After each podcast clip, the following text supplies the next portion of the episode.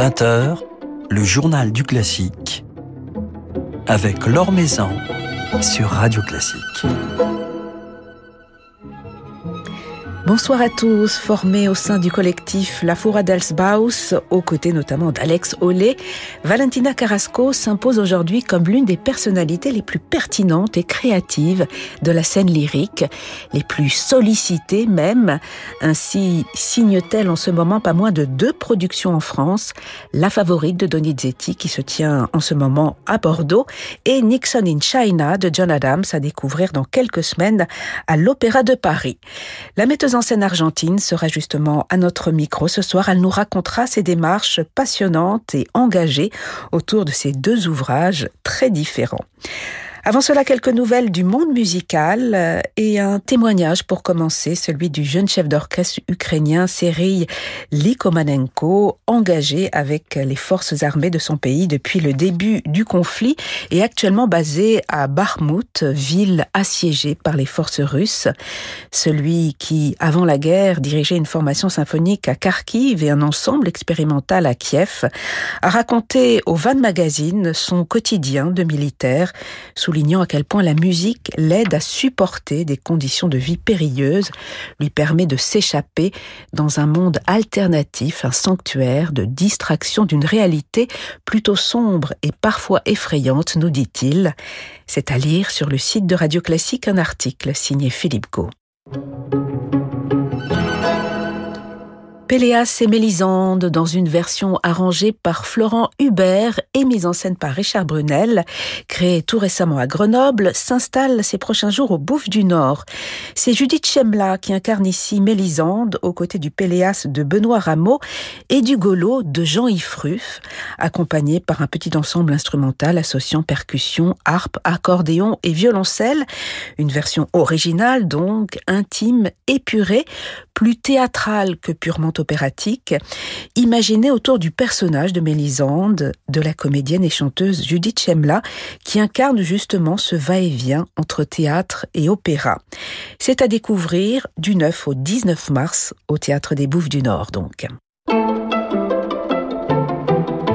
Le guitariste Thibaut Covin célèbre ses 20 ans de carrière, un anniversaire qu'il fêtera mercredi le 8 mars au Théâtre du Châtelet à l'occasion d'un grand concert auquel s'associeront quelques invités surprises autour d'un programme éclectique, bigarré, à l'image du parcours de ce musicien globetrotter.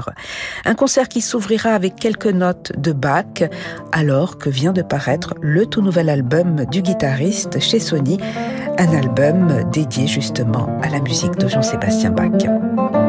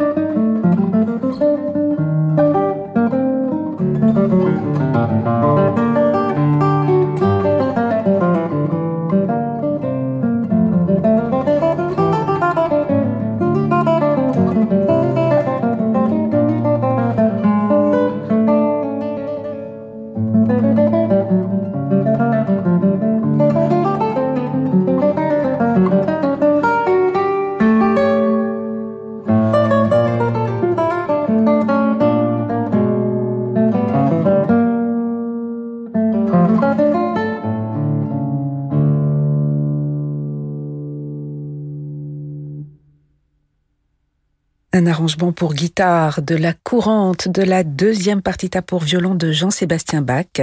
Un extrait de cet album Bach de Thibaut Covin. Thibaut Covin en concert mercredi soir au théâtre du Châtelet. Grand concert anniversaire, celui de ses 20 ans de carrière qu'il fêtera avec quelques invités surprises.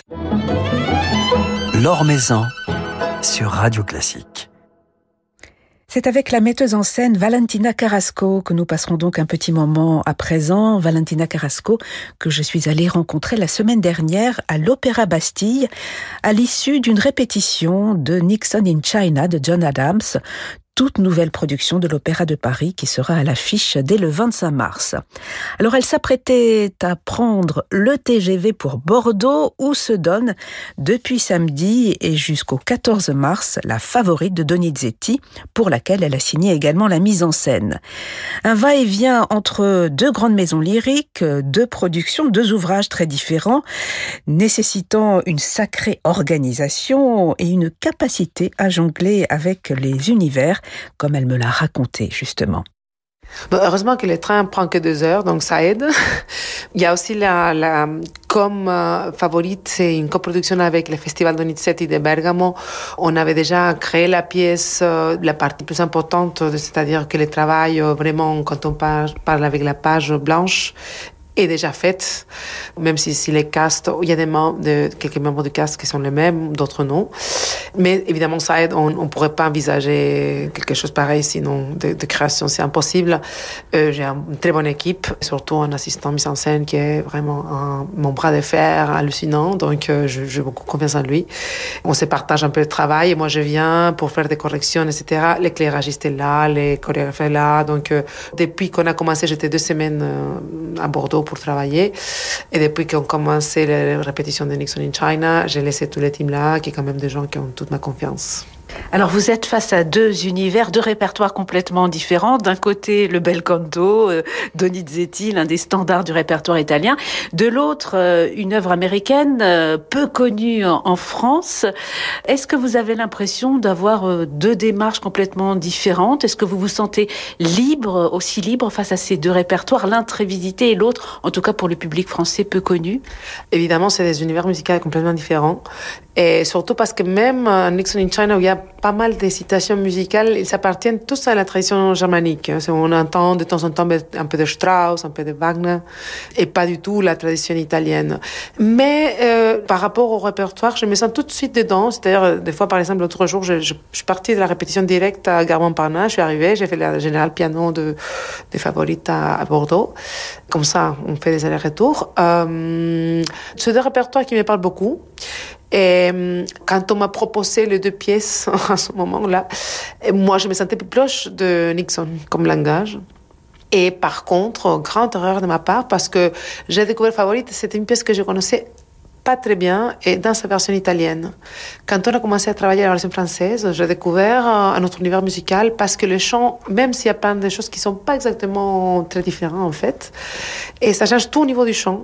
Et comme dans Donizetti, chez Donizetti, euh, quand même le chant, qui, voilà, le guide presque de tout, ça m'a fait découvrir la pièce et j'ai aussi découvert une pièce qui a des parties orchestrales très importantes, des ensembles de chœurs.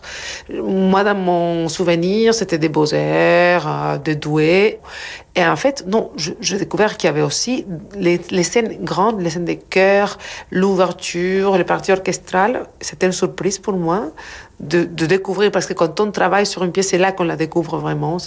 Donc, c'est des univers différents mais il y a quand même, euh, je ne sais pas, peut-être le, le quart plus grand, c'est peut-être pas au niveau musical, peut-être presque au niveau de la mise en scène, où j'ai utilisé des langages complètement différents, qui n'ont rien à voir l'un avec l'autre. On dirait presque deux metteurs en scène différents. Donc, euh, quand je prends le TGV, j'ai l'impression de, prendre euh, un vaisseau spatial entre Jupiter et Mars, quoi. Parce que, honnêtement, quand j'atterris à chaque fois, c'est genre, qu'est-ce que c'est que ça? C'est-à-dire, vraiment, on a fait ça, non? C'est-à-dire, on a fait Nixon et on a fait euh, Favorite, non? Ça, permet de détacher un peu les regards et les regarder comme si c'était la pièce de quelqu'un d'autre. Et ça aide aussi à voir si ça va ou ça va pas du tout. Bye.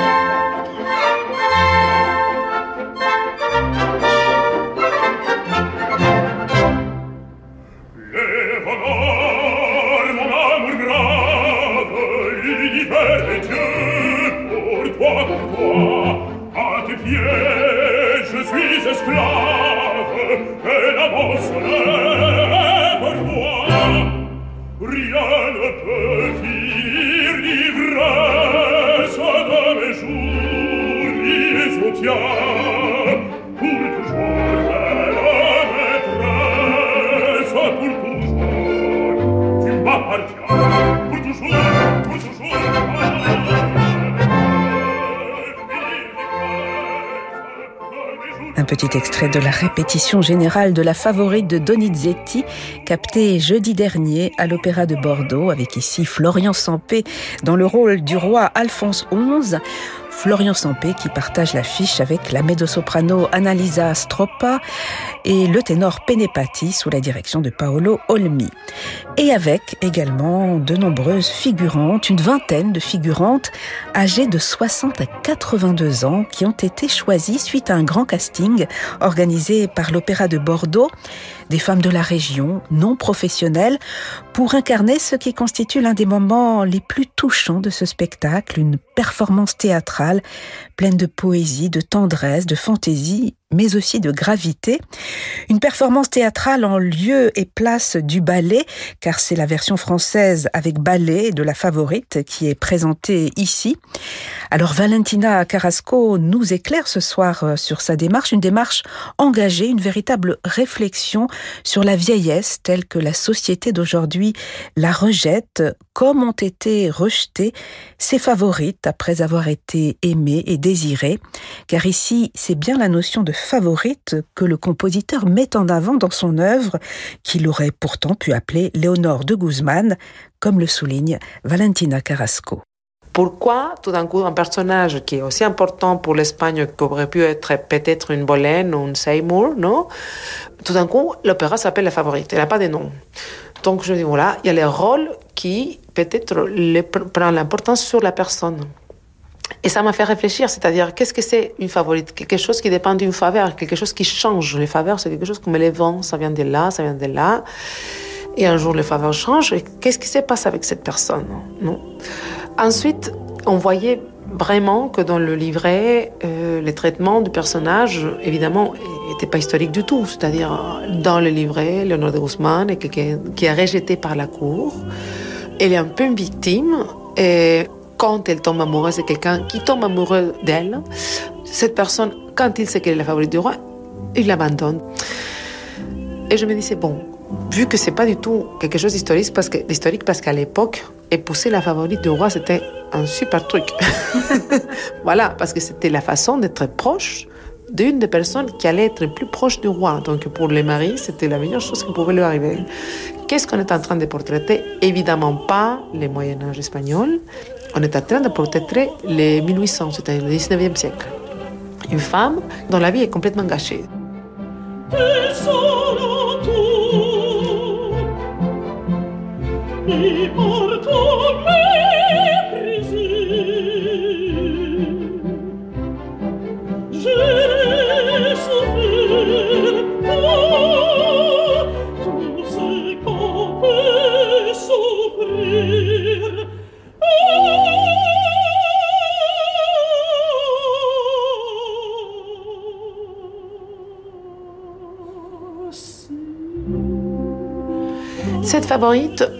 donc, n'est pas le portrait de, de Léonore, de la vraie Léonore de Guzman, c'est le portrait d'une femme du romantisme. je me disais, bon, qu'est-ce que se passe avec ces femmes-là quand elles sont plus la favorite? Là, bon, il faut même pas se poser la question parce qu'elles meurent, voilà. Mais c'est leur vécu. Alors, elle aurait vieilli, et qu'est-ce qu'elle serait devenue? Ça m'a fait penser quand j'avais visité euh, le Palace Top Capu à, à Istanbul, par exemple, qu'on a, on visite euh, la partie qui s'appelle harem, qui est la partie domestique du palais, où il y a tous les épouses et concubines des sultans, mais même aussi celles des précédents. C'est-à-dire, ces dames-là, une fois qu'elles sont là, ben, elles restent. Et moi, ça m'a fait penser un peu à cette idée que cette femme, après, n'ont pas de vie. Ils vivent dans une attente de quelque chose qui ne dépend pas d'elles et sont euh, voilà, mis dans un coin quand elles ne servent plus à rien. Et voilà, donc j'ai créé un peu cet, univers où Pour les ballets, ben, c'était comme si c'était les jours de la favorite, non? Euh, Comme on fait avec les pigeons âgées, que souvent, euh, ben, les jours de la mère, le jour du père, on va aller faire un petit coucou à la maison de retraite. Et pour le reste de l'année, on les voit même pas, non? Donc c'est un peu ça. J'imaginais que ces ballets, c'est les jours de la favorite, qui sont toutes habillées comme les rois aiment, avec la couleur du roi, etc., etc. Parce que plus que les questions de la femme romantique, etc., le concept de femme romantique qui nous a envahi encore un peu, ce qui m'est choqué, c'est qu'on a, les vieilles personnes, on ne les voit pas. La réalité, notre réalité n'est pas faite pour eux. Ils sont pas dans les films, ils sont pas dans les publicités, mais ils sont jamais la personne importante du film, sauf évidemment des exceptions. Évidemment, il y en a, heureusement, mais c'est pas. Souvent, par exemple, on entend dire, non, quand on va en visite une ville petite, un village, oui, il y a que de vieux. Et moi, je me pose la question, et qu'est-ce qu'ils pensent quand ils sont dans la rue Il y a que de jeunes, quand même. Non, c'est bizarre, quand même. Et il y a un autre côté que je, je trouve très assez malsain. Par contre, c'est pas mal intentionné, mais c'est malsain de notre part. On les infantilise. Attention, madame, attention, monsieur, non, vous allez faire. Mais quand même, ces gens-là, ils sont arrivés à 85 ans c'est beaucoup plus de ce que nous, on peut dire. C'est le contraire, c'est eux qui veulent nous dire, qui doivent nous expliquer comment ils ont fait. Parce que s'ils sont arrivés à 85, ça veut dire qu'ils savent faire quand même, non? Et on a, on a un peu perdu cette dimension de la valeur du capital humain. Et c'est comme si on avait une boîte pleine de perles et qu'on les gâche, on les, on les jette par terre tout le temps. On ne leur donne pas la possibilité de faire des choses qu'on accorde à les autres couche d'âge. Nous, à un moment donné, euh, moi, je voulais qu'elle me mette un tutu pour danser. Non, c'est un tutu type des gars, type comme celui qu'on utilise pour Gisèle. Non, à un moment donné, ils mettent ça. Elle danse avec. Et quand on préparait, je me souviens qu'il y avait parmi les gens qui me disaient, bon, voilà, mais bon, ça peut être un peu ridicule, des femmes des 85 avec des tutus quand même roses, euh, voilà. J'ai pas pourquoi, mais on verra évidemment. Mon, mon intention, c'était pas du tout de ridiculiser ces personnes, mais bon, si c'est quelque chose qui est bon pour une personne de 30 ans, de 25, de 15, pourquoi pas pour une personne de 80 Et résultat, quand elles les mettent, elles sont hyper belles, mais même les gens plus incrédules disaient Ah, mais qu'elles sont mignonnes, qu'elles sont belles. Oui, parce qu'un tutu, c'est un, bon, un beau habit, c'est quelque chose bien qui habille bien la personne. Et que quand c'est une fille de 15 ans, on se l'accorde, mais on ne l'accorde pas à une personne de 85. Et par contre, elle est autant belle qu'une fille de 15 ans quand elle aime.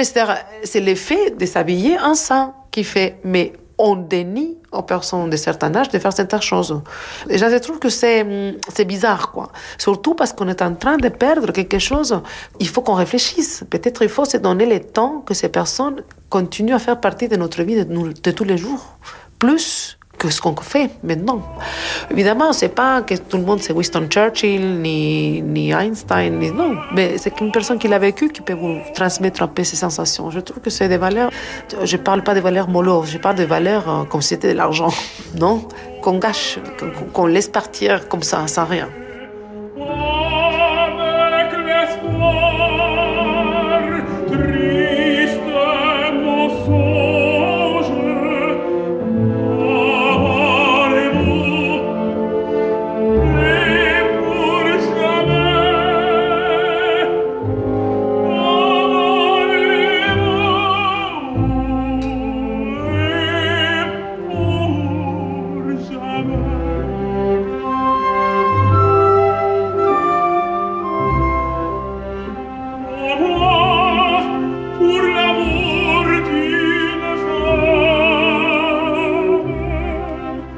C'est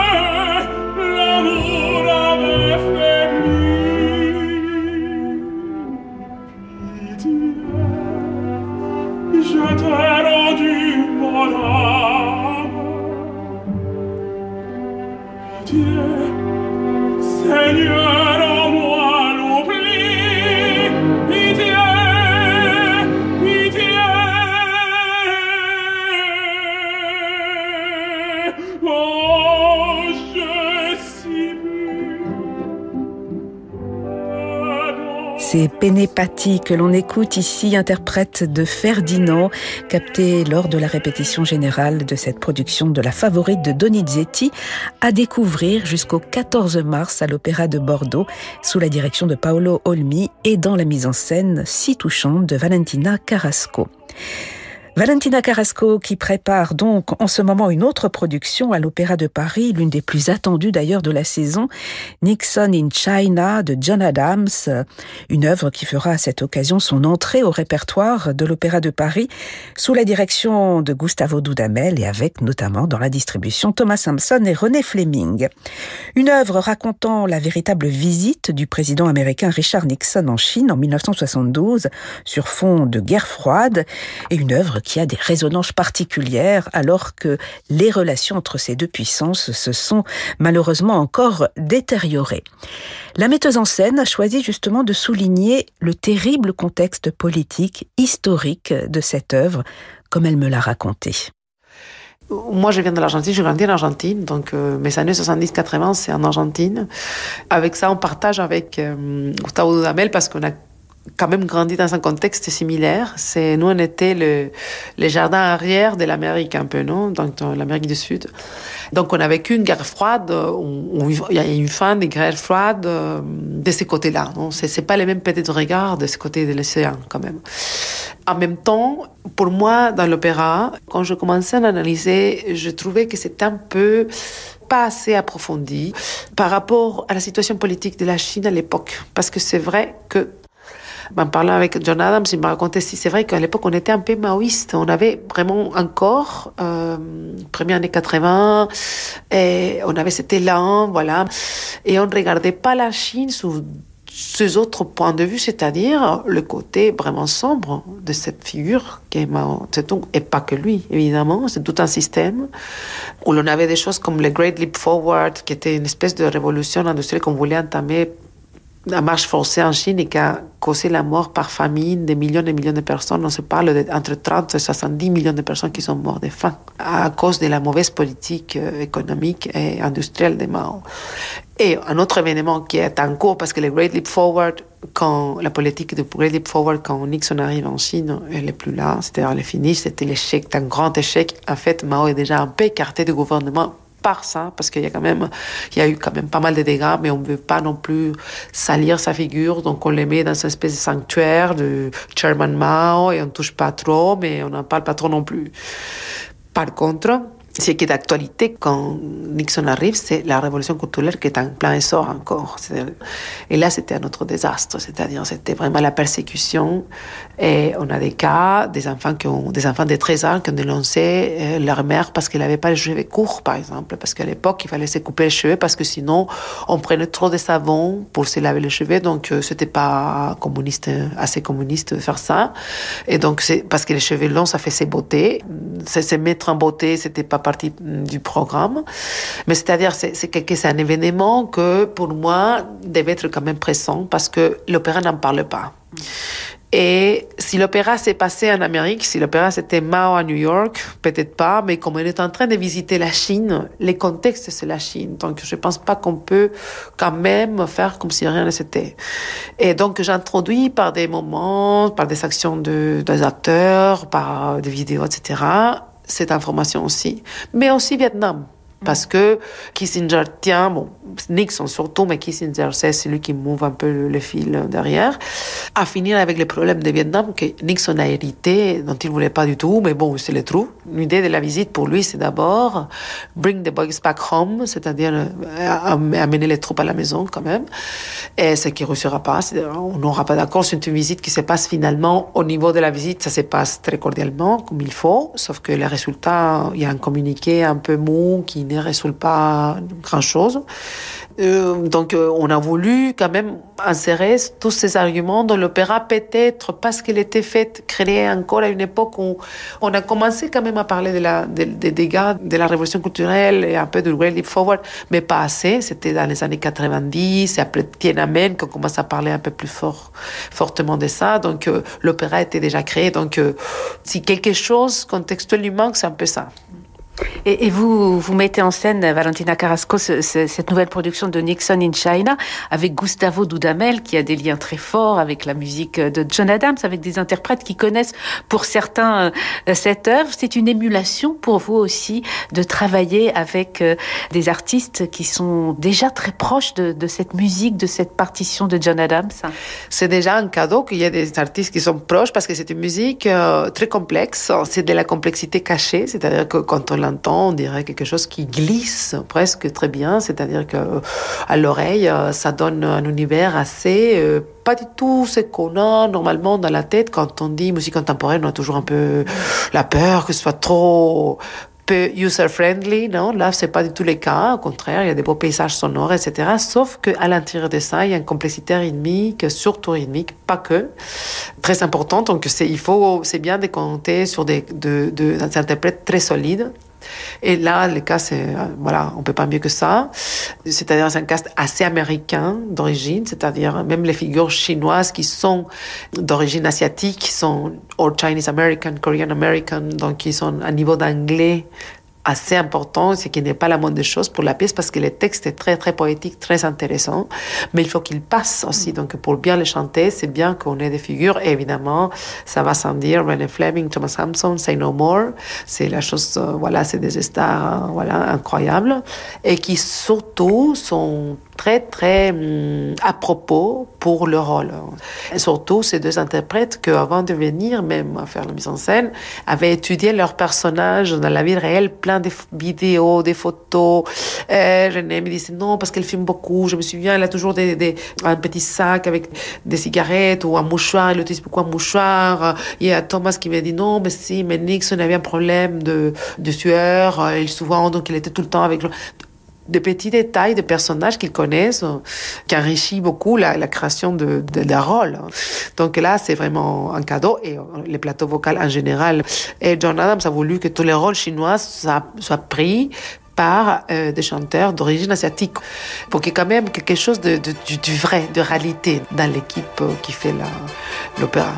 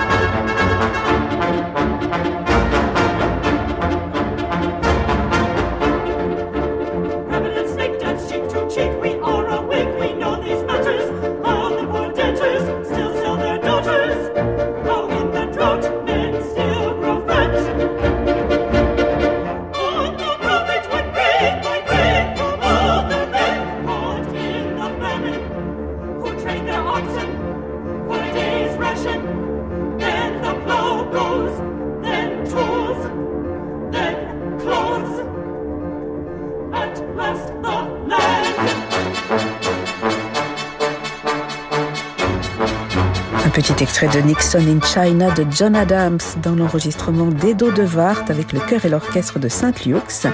Nixon in China, toute nouvelle production de l'Opéra de Paris, mise en scène par Valentina Carrasco et dirigée par Gustavo Dudamel avec notamment Thomas Sampson et René Fleming dans la distribution. C'est à partir du 25 mars et jusqu'au 16 avril à l'Opéra Bastille.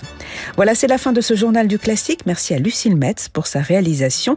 Demain, notre invité sera le chef d'orchestre Kazuki Yamada, directeur musical de l'Orchestre Philharmonique de Monte-Carlo. Mais tout de suite, je vous laisse, comme tous les soirs, avec Francis Drezel. Très belle soirée en musique à l'écoute de Radio Classique.